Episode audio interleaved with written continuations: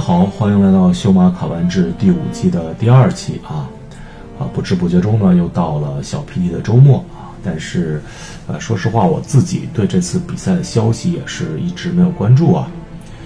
呃，最近这一周呢，咱们国内可以说是全民一心啊，共抗这个新型冠状病毒啊。呃，最近大家也都啊不会出门走动啊，明显也不能再宣传国内的比赛了。呃，那么我会把本来开篇用来做比赛宣传这个时间段呢，谈一谈我个人对这次这个新型冠状病毒疫情的看法。因为我本人也是在啊政府的卫生领域工作，每天要看几十篇相关的文章和报告啊啊，组里也有几位流行病学家。最近我对这个疫情的防治呢，也是一直呃高度关注啊，在这儿呢也算是给大家提供一个。外部的视角吧。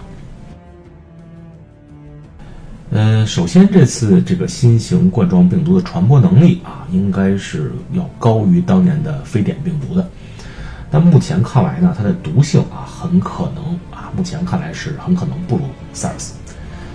嗯，而且我认为这次这个举国抗击疫情啊，啊，最最困难的时期很可能已经过去了。虽然在未来的几周内，确诊的病例数量还是会以一个比较快的速度增加啊，这个未来面对的抗疫形势还是很严峻。但是咱们中国以这个举国的资源啊，抗击疫情的这个系统已经成功的建立起来，并且开始运转了。呃，疫情严重地区的物资和医护人员不足的局面啊，也会逐步的缓解。呃，目前从外部来看呢，虽然每天有数以万计的旅客啊从中国飞往美国，但是而且美国的这个疾病控制中心啊啊每天都在密切关注这个事态的发展。不过他们到现在也没有把这个病毒啊定义为对美国国内的威胁啊定义到一个高危的程度。其他方面呢，包括这个世界卫生组织啊，这个看看上去对中国这次防疫的工作啊都是表示有信心的。呃，从内部来看呢，湖北以外的这各地对疫情的控制力度呢都是啊空前的呀。只要这个疫情在各地被控制住啊，春运人口回流应该不是一个大问题啊。毕竟到时候，多数人已经经过了这个十天左右的病毒潜伏期了啊，都已经可以可以确定是健康的。呃，武汉周边的城市呢啊，这几天是非常关键的时期了啊。只要能把这一波这个病毒爆的兵给挺过去啊，后边的路就会相对的好走多了。啊，天佑湖北啊，武汉加油！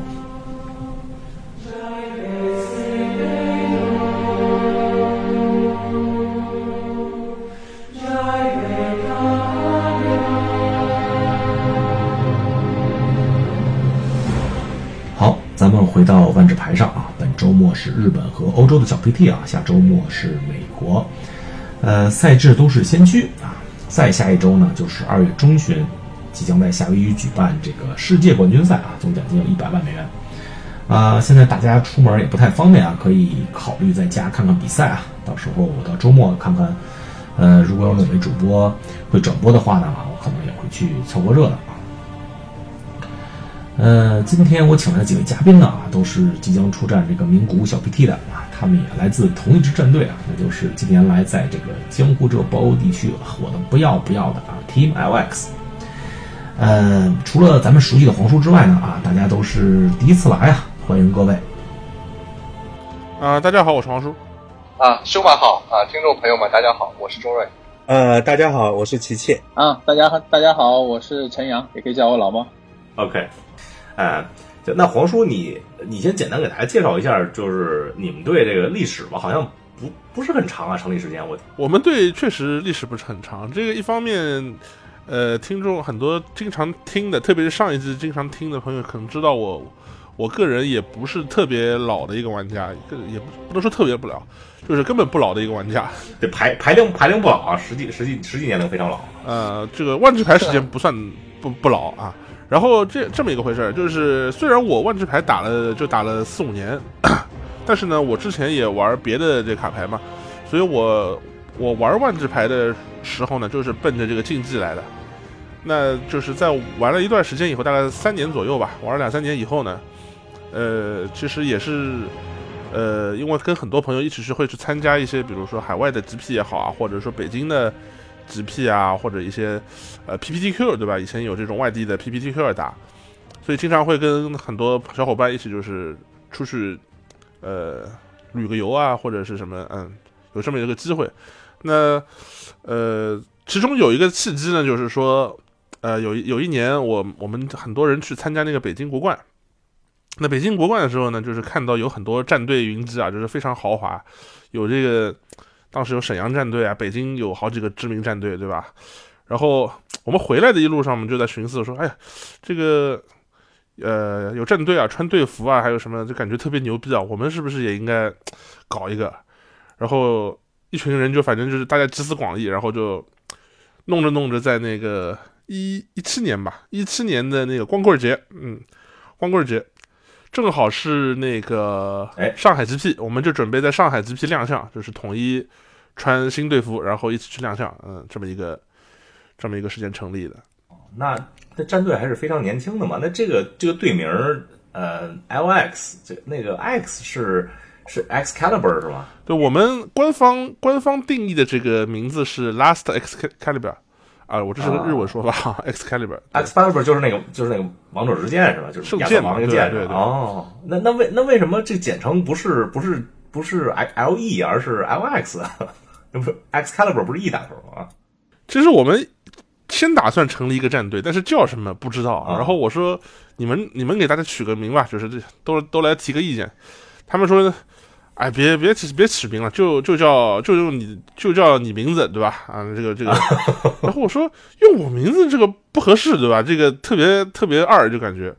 我说好，那你先定了这个。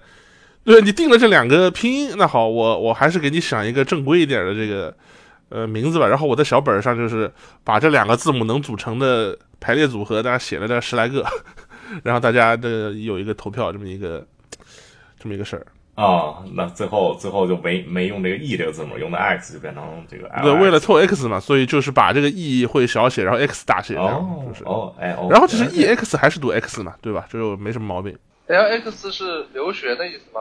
不是李潇的意思吗？他是他也是创创始人之一嘛，所以他觉得也很满意。对，嗯正好很巧，你们两个首字母是一样的。哦，那那那现在今天各位还有没有舰队元老啊？就是当初很早就加入加入这个 Team LX 我我算比较早吧，因为我我跟黄叔认识是，呃，舰队以前就认识的。然后有一次我们自己出去打比赛，我就记得在回来的路上，他黄叔跟李潇在讨论要要搞战队的事情，好像还在那儿研究那个什么会对标怎么画，对对对什么什么什么。然后然后过一段时间，这黄叔就来邀请我加入哦，对因为我我我好像是第一批吧，第一批加入战队的。这个大概在一八年初，差不多这个时候吧。呃，也是第一批的，就是在那个上海 GP 的时候，十一月十一号，哦，就是那是零一七年底啊。哎，那那之后之后，黄叔你怎么怎么想到这个开始做内容的呢？因为你在你之前，中国的这个这个万智牌公众号更新比较频繁的只有只有魔法绵羊啊。之后，但是我觉得就是你们出来以后，就是像雨后春笋一样出现了，就包括星云频道啊，包括这个枕枕牛币啊之类的公众号，基本都可以。呃，我我觉得你在这方面也也有一个，也也算是一名先驱了吧？啊，对吧？开始刚开始做这个第三方公众号，能做到日更，也是比较勤奋啊，做这个内容。你是当初是怎么怎么考虑的？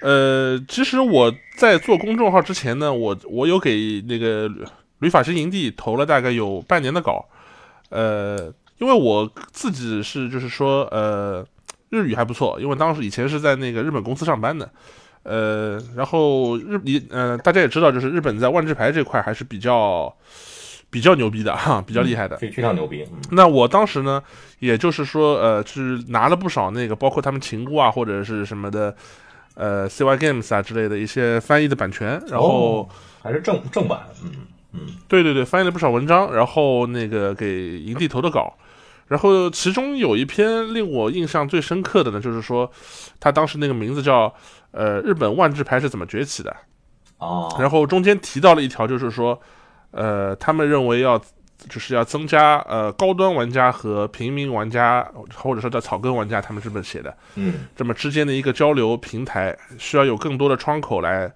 来提供这个内容。然后，所以我在做了一段时间翻译投稿以后呢，就是我基本上也掌握说啊，应该怎么去写这个东西，对吧？这个一样画葫芦嘛，嗯，然后正好凑着战队成立以后，我突然想到，哎，好像现在公众号开始挺火的，就搞一个，先从翻译搞起，啊，本身也是会找点东西翻译给队员看的，那么就让更多人一起看一下。就本这个初衷，我说开始去做这个公众号的。哦，做着做着到现在也是做了。哎，做多久了？做两年多了是吧？嗯，两年多了。哎，琪琪琪，你是什么时候加入这个战队的？呃，我大概是在去年的五月份，差不多这个时间。呃，可能啊，应该是一八年的五月份吧。一八年的，我前年五月份。对，一八年。啊，那时候这个，嗯，然后加入战队以后，是不是就开始一发不可收拾了？就之前我没听说过奇袭大魔王这个东西。后来突然就嗯是个事儿了，好像成成一个就是呃上海周边的一个大反派的这么这么一个这么一个总 boss 这么一个角色。呃，也不是啦，就是那一段可能开始运气比较好，然后嘛卷了几次比赛，然后因为是连续卷，就有点那个，就有点那个感觉，就有点比较 厉害的感觉，但实际上感觉水平还没到那个水平。我帮琪琪补充补充一句啊，那个刚一开始就是他不是第一批队员嘛，对吧？然后我们队里有一个现在已经退坑的一个牌手，当时跟我说这个人很厉害的，你可以邀请他。他说这个人，呃，也打 PPTQ 也经常拿到资格去打那个 RPTQ 的。但是当时呢，我其实完全不认识琪琪。嗯，呃，琪琪是当时是跟那个我们队员呃另外队员拉登他们还有董林峰，就是平排的小队，对吧？他们三个人是。有一个小团体的这么一个感觉，然后，呃，后来那个我们队里有一个人跟我说，这个人很厉害的，然后我说我也不知道不认识，然后一起去打牌，就是去打日本比赛，那开始就是说，呃，去打日本 GP 嘛，就是会后来就是认识了，然后自从我觉得他自从去年十二月份就在那个日本静冈，前年他打了一个十十二杠三啊啊，对，不是去年，已是已经是前年了，前年对。那个静刚那个新传新传，他打了一个十二杠三，然后击败了多位什么这个 pro 牌手，对吧？就感觉后来就是一发不可收拾。对，一就打打完这牌，就是很多有天赋的人都是这样，就一上来没有花那么大的精力啊，花就是没有在万智牌上投入特别多，然后有一天突然是哎发现，不管是连续击败多个 pros 也好，还是在一个比较大的比赛拿到成绩也好，发现哎自己还行，然后突然开始。这个认真对待这个事儿了，就是就真的把精力投进来，一下就就是一发不可收拾了。这样例子例子挺多的，嗯，那这个陈阳好像你是打牌时间挺长的了吧？我感觉。哦，我是一二一二年入坑的，二零一二年。嗯嗯，那可能在咱们这几个人里算算是比较早的了。那个你有一年，你你去年名名古屋那会儿，就是你和知 Pro 俩人是进进了八强是吧？是去年，嗯，是千叶，去去年是千叶，二零二零一八年的八月，千叶千叶，我是进的八强。对，当当时好像还就是你还不还没有加入 LX 对吧？当时对的对的，我是在一一九年的八月份，就是去年第二年的千叶 GP 的时候，嗯啊加入的这个 LX 战队。其实我跟黄叔认识是已经是挺早的事情了，挺久的事情了，因为我的一个好朋友。你可能知道，叫口爷，他是哦，口爷，他他跟黄叔以前以前是同事，对，所以所以其实我很早的时候就认识黄叔了，但呢，我当时呢其实是在上海的另外一个战队里面嘛，然后后来因为那个战队可能主要管事的人也有点呃重心工作心思不在这上面，可能有其他的想法，所以后来就没有人管了，最后就不了了之了嘛。那正好在一九年的八月份那次千叶 GP 上，正好黄叔也邀请了我，那我正好也有这个意愿，还是想想有一个这么一个规范性的一个组织，可以去大家可以共同的去探讨，有这么一个地方去去进步吧。我我所以我就在那个时候加入了 LX 战队。嗯，哎，那不错呢。今天咱们嘉宾来的嘉宾等于是差不多囊括了。呃，LX 从从成立到现在以来，大部分的时间段了啊，都是是一个对几个时期来战队历史的一个一个缩写了。那这次呃还要恭喜一下啊，你们这次是包揽了号称是包邮地区的所有 PT 资格，一一一共一共是三个资格是吧？三个资格。哎，我我感觉好像好像比以前也没多多少，我总感觉这次中国去的还不低，于二三十个，好像也没有那么多是吧？也就也就十几个资格，有吗？呃，资格的话，我来盘盘盘一盘，江浙沪三个对吧？广州有一个，我记得是，武汉有一个。呃，那个哈尔呃，沈阳有一个，对，嗯，然后北京一共有三个，就是卡豆一个，那个速博一个，然后他们卡豆联赛一个，对吧？九个，嗯，应该就这么点，那也不多呀。然后不多，但是呃，一个就是比起以前 RPTQ 的时候呢，肯定是多了，RPTQ，然后再加上他那个什么银级什么都能参加，所以可能总数就还挺多的。主编、主编、CEO 他们都都可以去，哦，还还可以这次。呃，因为这次是第一次历史上第一次，这个 PT 分大 PT 和小 PT 的，就是就是每个州都有自己的 PT 了嘛，所以像我们队这帮人也都不会不会回国去参加了。之前都是，嗯，之前不是就是我们队也有几个资格嘛，所以大家合在一块也差不多有十几个。不过这次这次我看加一起也就是十几个，并没有多多少啊。就虽然 PT 总人总人口增加了很多，对吧？现在以前就是三四百人，现在可能加一起有个具体多少人还不知道啊，估计有个小一千人。可能是一千一千出头，估计是这样。但是好像中国拍手数量并没有增加啊。呃，应该我觉得还是增加了蛮多，因为上一次的话，中国这边就是大陆地区也就三个嘛，就北京两个，上海一个。这次有九个，就理论上这边是有三倍了。但是你因为你们队也有很多美国这边打到的，那可能不一定多很多。因因为之前我们我跟朱老师说的是中国可能能去二十几个嘛，可是现在一看也。反正感觉好像也不不是特别多的样子，跟跟我们想的不太一样。呃，那那这个说说，哎，好像你你们战队和和 WTF 其实现在是一个合作的关系是吧？你们经常平时练牌经常去，包括这次你们 PT 做准备，是不是也也有时候去去店里会会打一些，会练习一下？呃，其实 WTF 店它就是是以实际这个比较实际的一个方式来赞助的，就是呃。怎么讲？直接直接以这个赞助费的形式赞助的，哇，太当然呢，就是太实际了，太实际了。但是他肯定不会说我随便给你每人都发钱什么的，对吧？那肯定也是，就是我跟他们去有这么一个呃进行了一个规划，怎么去提高所有我们队员的这个积极性，对吧？打牌的积极性。呃，保持一个热情，然后呢，另外呢，也能对他们店有一些正向的反馈，比如说，呃，平常练牌啊，去他们那儿练牌啊，或者是参加一些那个周中比赛之类的，所以应该算是一个互惠互利的这么一个赞助。哎，不错，嗯。那这次，呃，那你们印的那个战队队服上是不是也会有他们队的 logo 啊什么的之类的啊？有没有这方面的合作？对，最近呃，之前是印了一批帽子，然后队服可能等明年再会呃再做一批新的，因为我们之前做了一批那个临提赞助的一一批队服，嗯，还没还没穿还没穿旧呢。啊，OK，那说说这次就是你们也是准备一起去日本啊打这个啊大奖赛和 PT 对吧？啊，这次是在名名古屋对吧？又是名古屋。对，呃呃，那个名古屋机场旁边，嗯，老地方。呃，这个呃。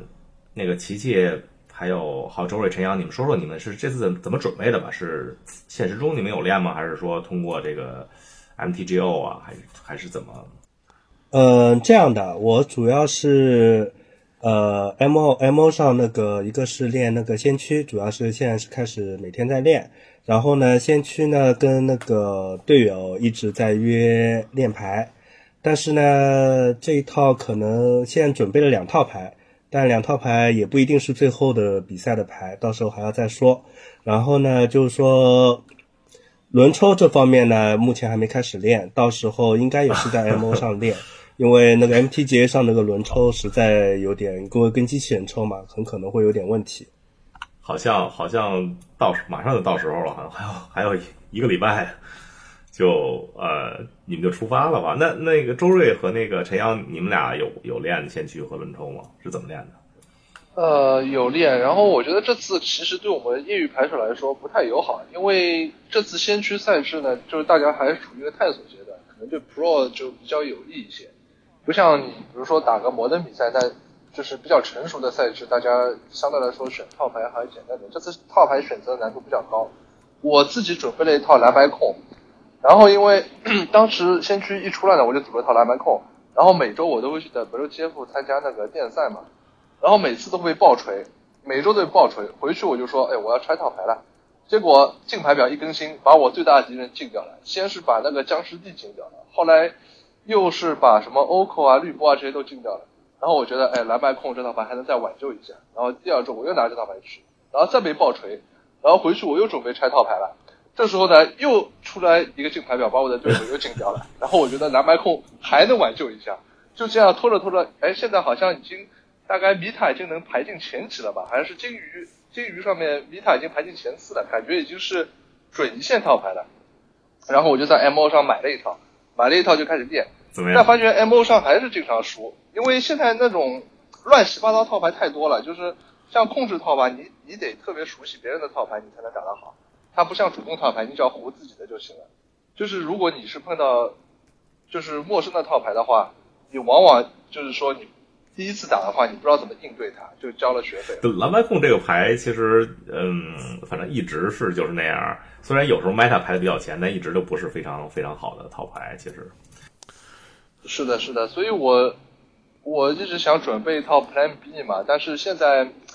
因为新系列刚刚加入，Meta 还在变化，也没有找到特别合适的套牌，可能到时候拖着拖着就就只能拿这套去打了。对，这次它还有一个特点就是说，咱们之前它已经把 PT 改成那种，就是新系列上市以后六周，然后大家 Meta 已经被大家破解的差不多了，所以这大家也是被大家诟病比较多的一点嘛，因为就就是没有什么新科技了可以看了。但这次不一样了，这次因为先驱是它正好有新系列进来，对吧？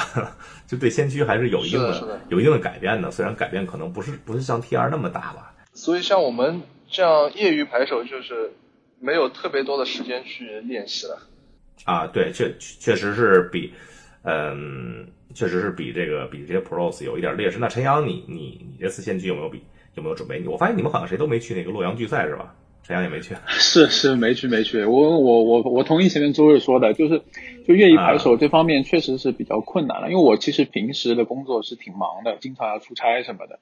就今天中午刚刚刚放掉，然后然后相当于是可以安心的集中的训练了。下午再去去排店打了个轮抽，然后就是这两天呢，可能就是轮抽的话稍微有一些有一些想法的，有一些思路。我觉得在过后几天里面重点再训练一下吧。先驱的话，我其实有挺多想法的，因为我其实前段时间从很早时候，在在先驱之前啊，在那个洛阳巨赛之前，其实之前提到了 WTF 办了一场比赛，在那那那个时候开始，大概我就开始对先驱环境进行了一些研究，然后嗯，可能现阶段呢，我觉得因为新系列加入嘛，加入之后就是对于环境的这个变化的速度，我觉得非常快。就就现在的环境非常 meta 非常不稳定，先先先驱先驱从出来的时候变化就非常快，因为它每一周两周就进牌了。之前可能是因为进牌的关系，现在的话就是新系列的加入的话，之前我低估了新系列对于对于先驱的影响，可能现在去发现确实挺大的。所以说呢，我觉得在现在这个阶段，我的练习对于先驱的练习还是主要以。对，以熟悉环境为主吧。我觉得可能对主流套牌它是怎么运作的，它的有有一些什么牌、什么效果，可能要这都要知道的比较充分。然后呢，另外一方面呢，就是对于这个牌表的研究，因为这次我觉得就是一个比较大的一个需要注意的点，就是它这次 PT 已经公布了，说是比赛前可以提前看到对手的牌表。因为像这样子的话，我之前之前的一些摩登的 PT 我是有有注意到，就是可能可能这个策略是会有有一些影响变化的。像比如说以前霍加葛啊，他就是主牌黑地麦的，就这种这种这种牌组法就是只适用于这种比赛的形式的。所以说呢，就是我最近可能在想，就是可能适用于这种赛制的独特的，可能现在往 MO 上的这些牌表啊，参考的价值都没有特别大了。可能可能最最终大大家比赛的牌表都会跟现在都都长得不一样，它没有绝对的参考价值。是啊，是是，所以我觉得就对于先驱的话，可能后面这段时间这个牌表的研究还是还是比较重要的一件事情而且而且它它会会变化的非常快。对，现在就是咱们从金鱼上来看啊，就是比先驱算比较主流的套牌，第一还是这个中红。就是对对，也不算大红，但也不是不是快这种中速红是 chunky red，呃 chunky Red，然后和中速红差不多呢，还是纯黑快攻，纯黑快攻还可以啊，用的用的比较多。之后之后就没有太多的就是没有能占 Meta 百分之十左右套牌了。之后就是尼米杰五色和这个就是四色四色出那个那个那张牌叫什么 Soul Flare，就是那个四色掠掠魂魔，对掠魂魔就可以 copy 所有异能那个。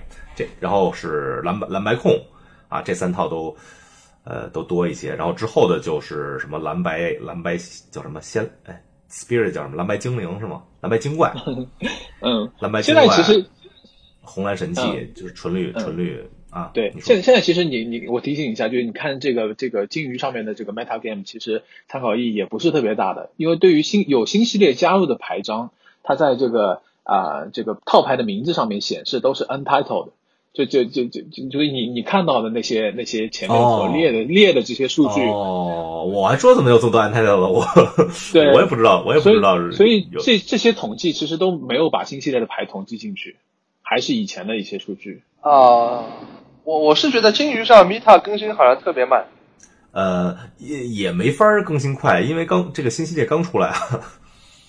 这新系列刚出来，刚刚立够几天啊？刚立够了两天，不是三天。参考价值也不是特别高。对，现在而且白神的组合技，我进呃 M O 上其实打已经看到蛮多套了。然后前面几套牌的话，特别是不是除了蓝白控以外的前面几套牌，好像是打这种组合技都不是特别好打。呃，白神，我估计这次这个 P T 白神这个组合技肯定少不了，白神怒破，就是他可能会被这个 over represented。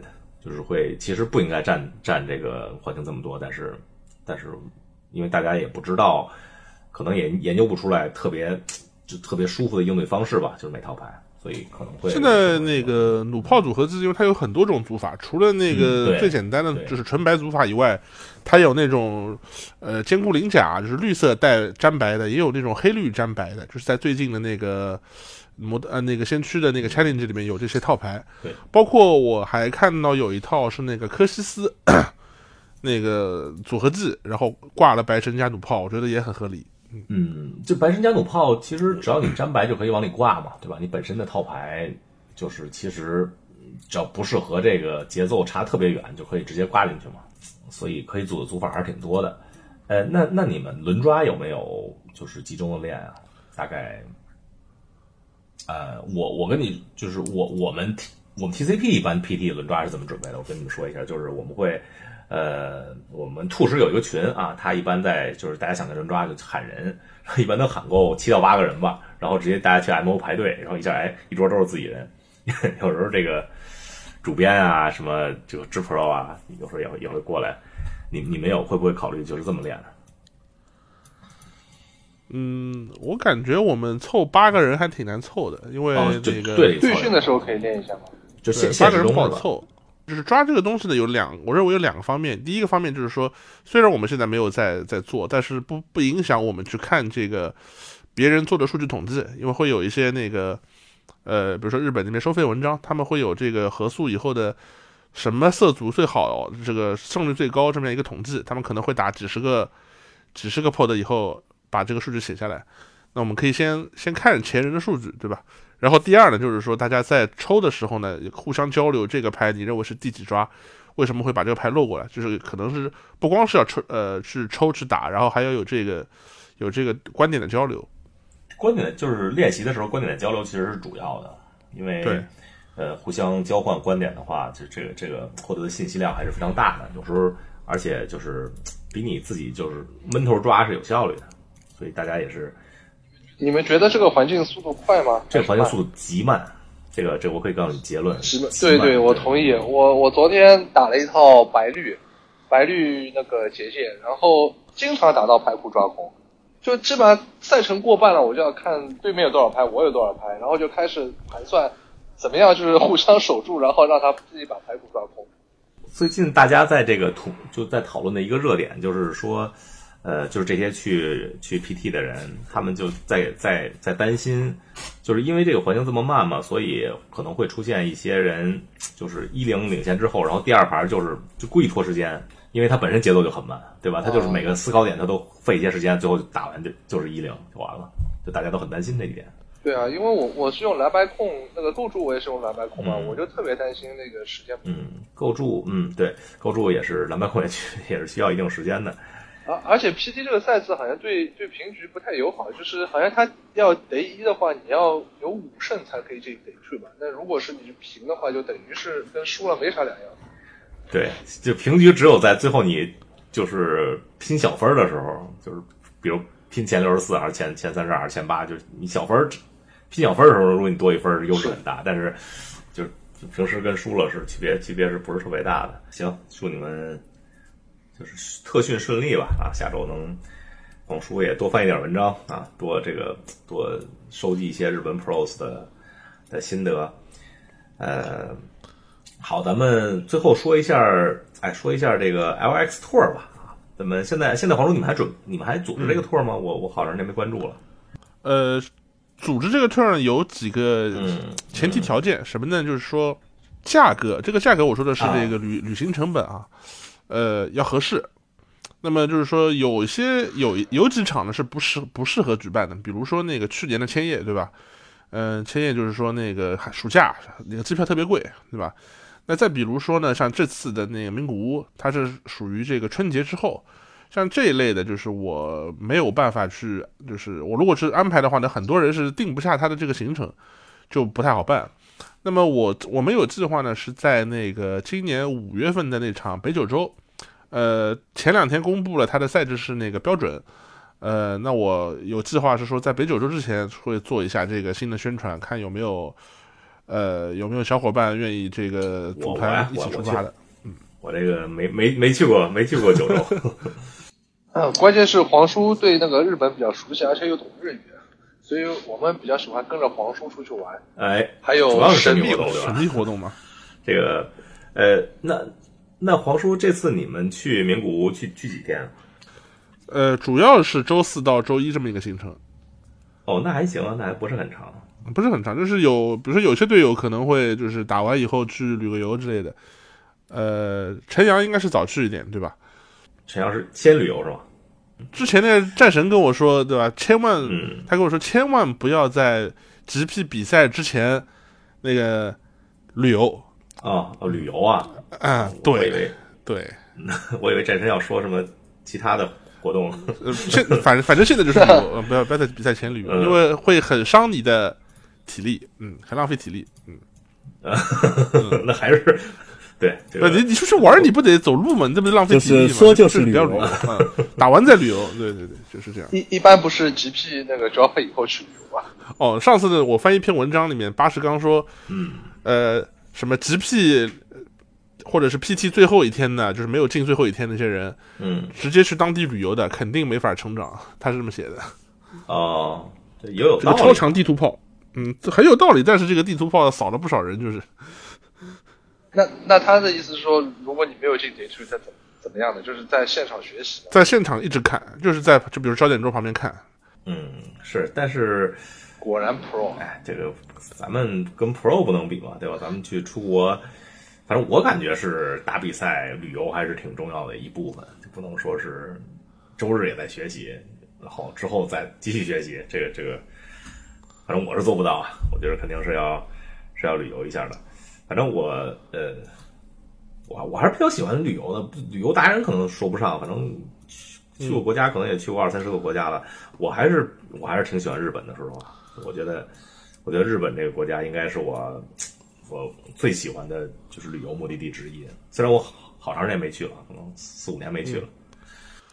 是因为他那个去日本，因为我们这代人就是嗯，我们现在是不是都是八零后啊？对，应该是吧。我们现在录的录电台的人都是八零后啊。对对，那个，对对对，看那个可能日本动漫啊一些受到影响比较大。那然后呢，日本本身呢，它有很多文化是从中国传过去的，对吧？然后发扬发扬光大这样子一个情况。对，所以去本身也是有很多好玩的点。对，再加上它那个，你哪怕是不会日语，对吧？你在那儿看那些，它有很多汉字，你基本能八九不离十，也能也能。生存下去，嗯嗯，而且日本吃的特别好，哎，对，这个这个是不能不能忽视的一一点大优势，对吧？就我们每次去都是基本上每一天要要换个东西吃，比如说第一天烤肉，第二天比如什么寿喜锅啊，对吧？第三天拉面啊，第四天那个什么什么海鲜啊，对吧？都都基本上都要吃个遍。嗯，而且它比较符合符合亚洲人的口味啊，就是你要是有时候去去一些欧洲国家，嗯，口口味胜在其次吧。有有一些去有一些国家都没有英语菜单，你点菜都点 都点不了，就只能点一些就就点上来之后端上来一看特别奇葩，根本吃不下去的那种。在日本基本基本上不会出现这种情况。我上次看那个日本一帮人去那个好像是欧洲哪个哪个城市打 PT，然后一帮人就拿着菜单就是瞎点，点完以后上来的这全都是主食。哎，我们我们当初也是，反正最早去欧洲打比赛的时候也是，就比如去法国吧，就去，然后四个人点菜，然后最后其中两个人点上来的东西根本就没法吃。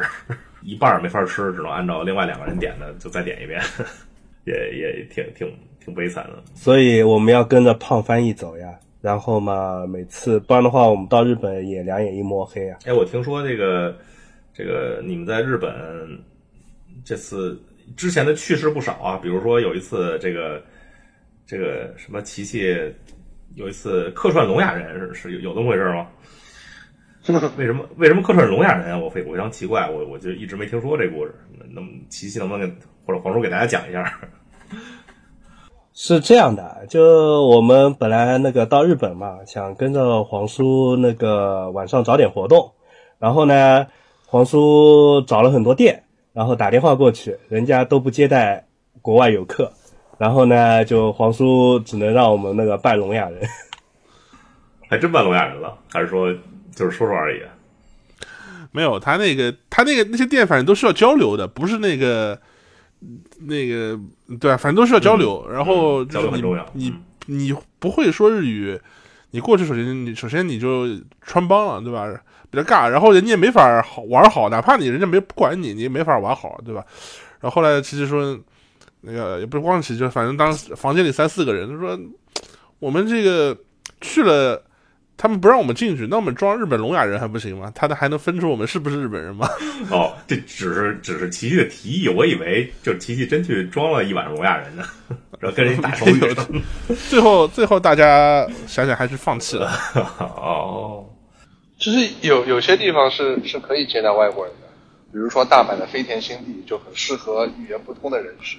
大家千万不要百度这个小本本，小本本记上。哎，我我觉得其实除了日本文化方面，还有这个饮食方面的话，其实我觉得日本人也特别好，这也是让我让让日本特别吸引我的地方之一。就是每次我每次去日本，总做点小惊喜，这小惊喜都是从那个从从这个对，就是对日本人的小惊喜，是是是这样。我先讲个讲个让我印象比较深刻的事儿吧，讲这个吧，就是有一次那个。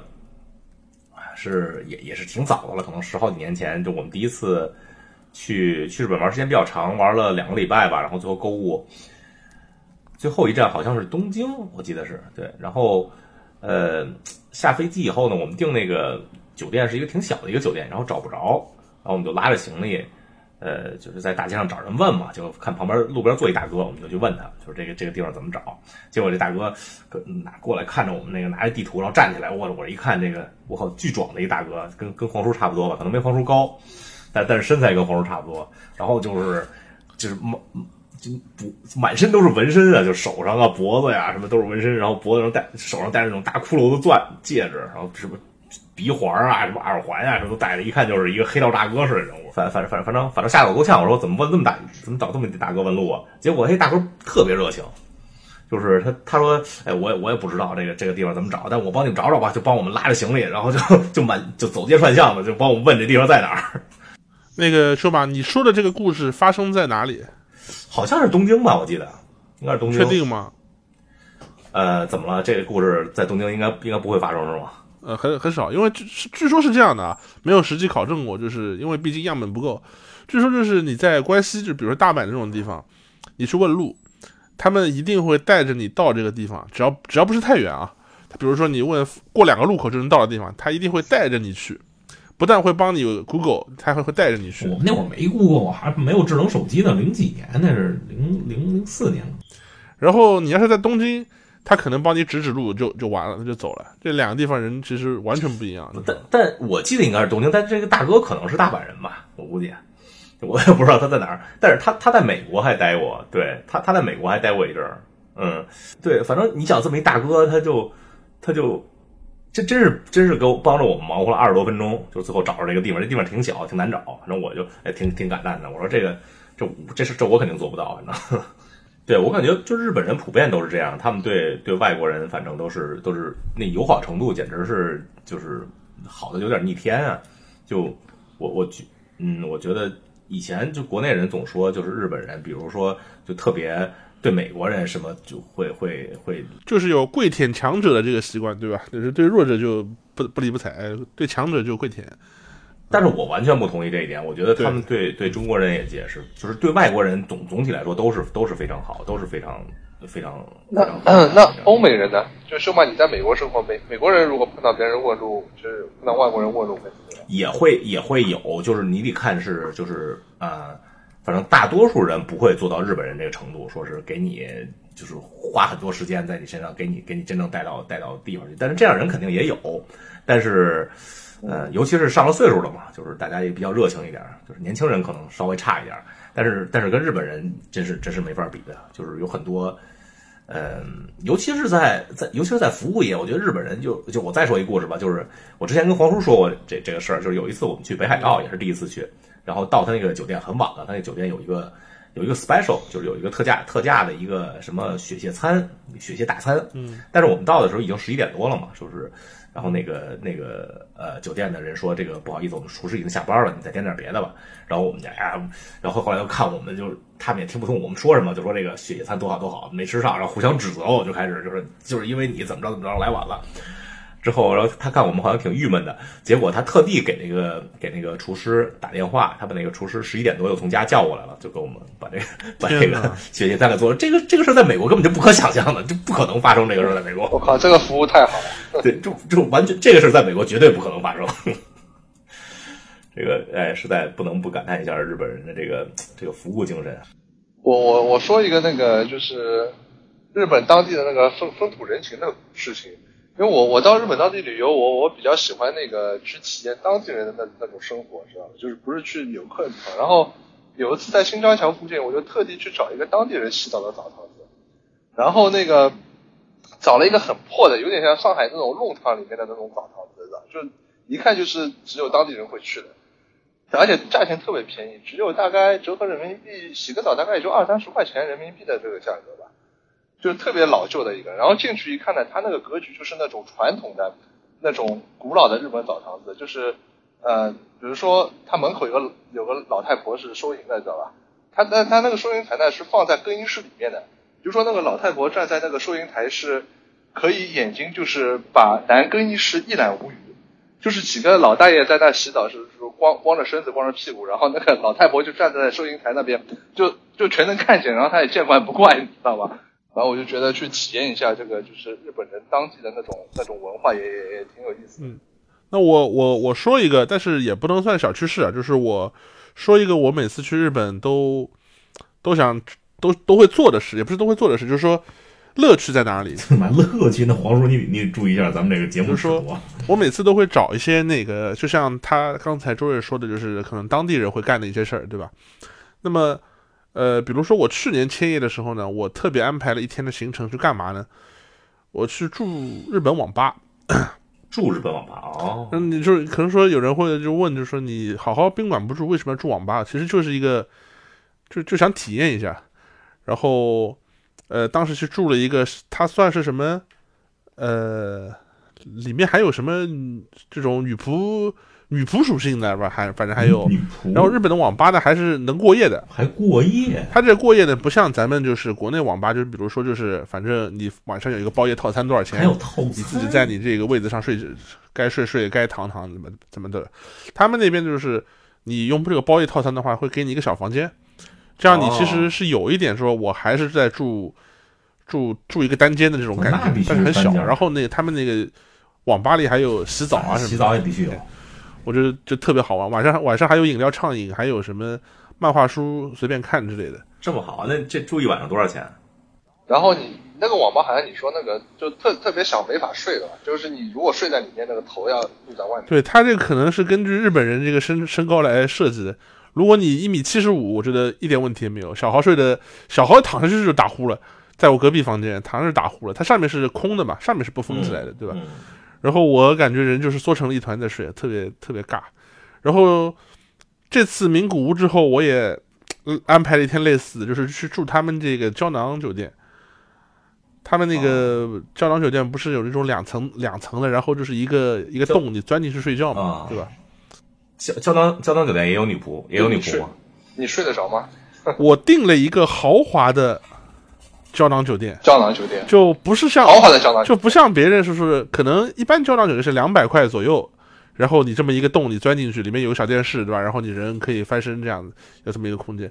我订的是大概两倍价格的，三百多块，三百多块钱。然后是一个五平方米的小房间，这么这这样子的，就不用爬到楼上什么钻二楼的这个洞啊什么的。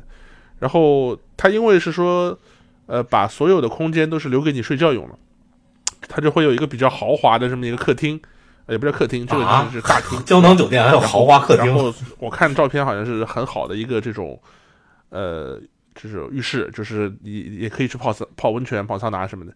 就反正公共设施都做得很好，然后住宿空间就比较小。但是我我因为选了一个豪华版，所以我这次又可以去体验一下，体验一把这个传新事物。嗯。不过我觉得日本的宾馆有一点特别好，就是你别看它虽然小，但麻雀虽小五脏俱全，而且弄得特别干净。就是我在日本住过很多，就类似于像如家这种档次比较便宜的酒店，就虽然便宜，但是给人感觉就是它毫不含糊，就是弄得。挺干净的，住的挺放心的，不像中国有些地方你进去感觉哎呦，有种给你脏脏的那种感觉。对我们在这儿提醒一下那个听众啊，因为因为有很多，因为有很多朋友也想去日本去那个打打 GP，对吧？我说一个我上次名古屋翻车的一个事儿，嗯，就是日本他那个不说是去雄行翻车的，那个是真那个不能说，不能说。我翻车是什么事儿？就是很很正常的一个事儿，就是日本酒店有一个特点，就是说，呃，你在网上订的话呢，你选择几个人入住，它的价格是不一样的，就不像其他的，比如说你美国也好，中国也好，其他国家也好，大多数国家都是按房间，你订一个双人间，对吧？你是那个双人床还是一个双床房，对吧？把这个价格定了，那你住一个人也好，住两个人也好，是一个价。在日本呢，就是说，哪怕你订了是一个双床房。但是住一人和两人价格是完全不一样的，可能就翻一倍左右，差不多有这么一个差价。那上次跟我一起去的那个一个一个朋友呢，就是跟我两个人 share 一个房间，跑到那边那个宾馆跟我说，不行，你这个是当时写的是一个人住，因为我很少订宾馆，以前我们都是订民宿的，所以我翻了一次车。那后来是给你改成两个人住吗？不，还是要加钱，但是我们通过协商的少加了一点，但就在。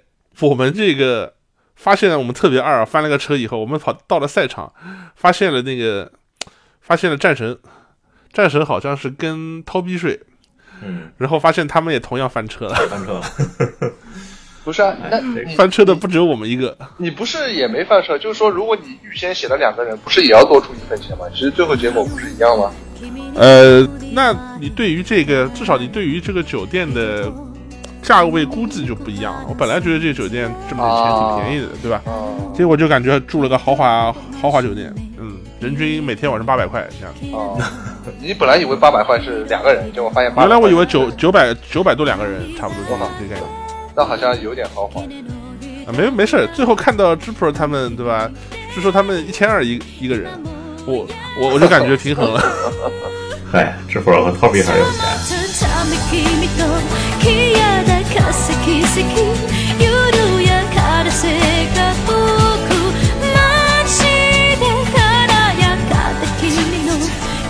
感谢 TMAX 的几位朋友过来做客啊，也祝诸位还有其他的中国牌手这次在名古屋玩的开心啊！要是能提款，那就更好了啊！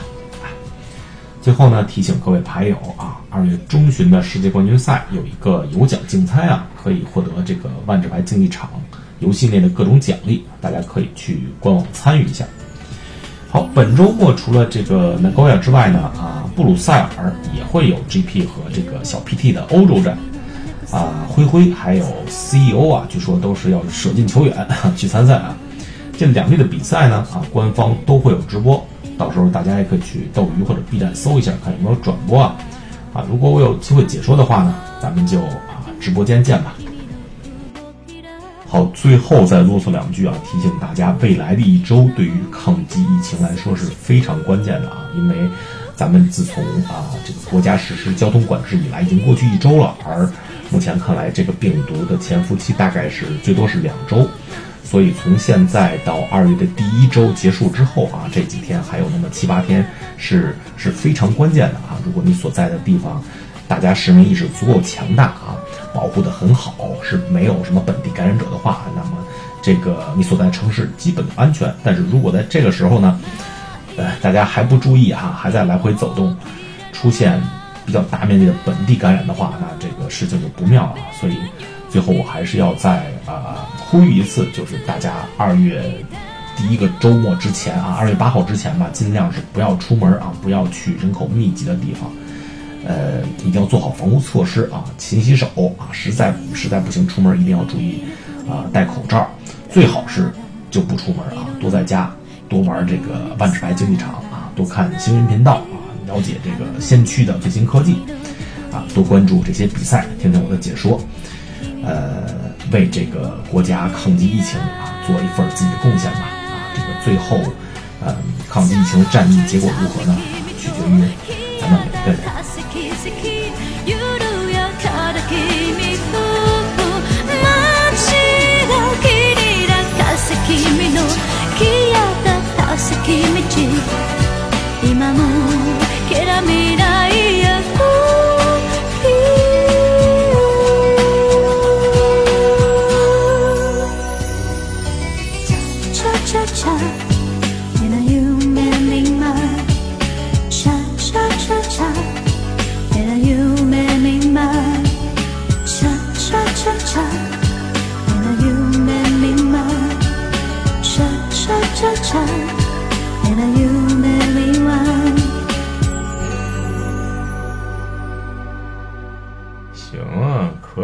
唱的。嗯，其实我有好多都是错的，唱的错的，只是你们听不出来而已啊。哦，那是必须听不出来。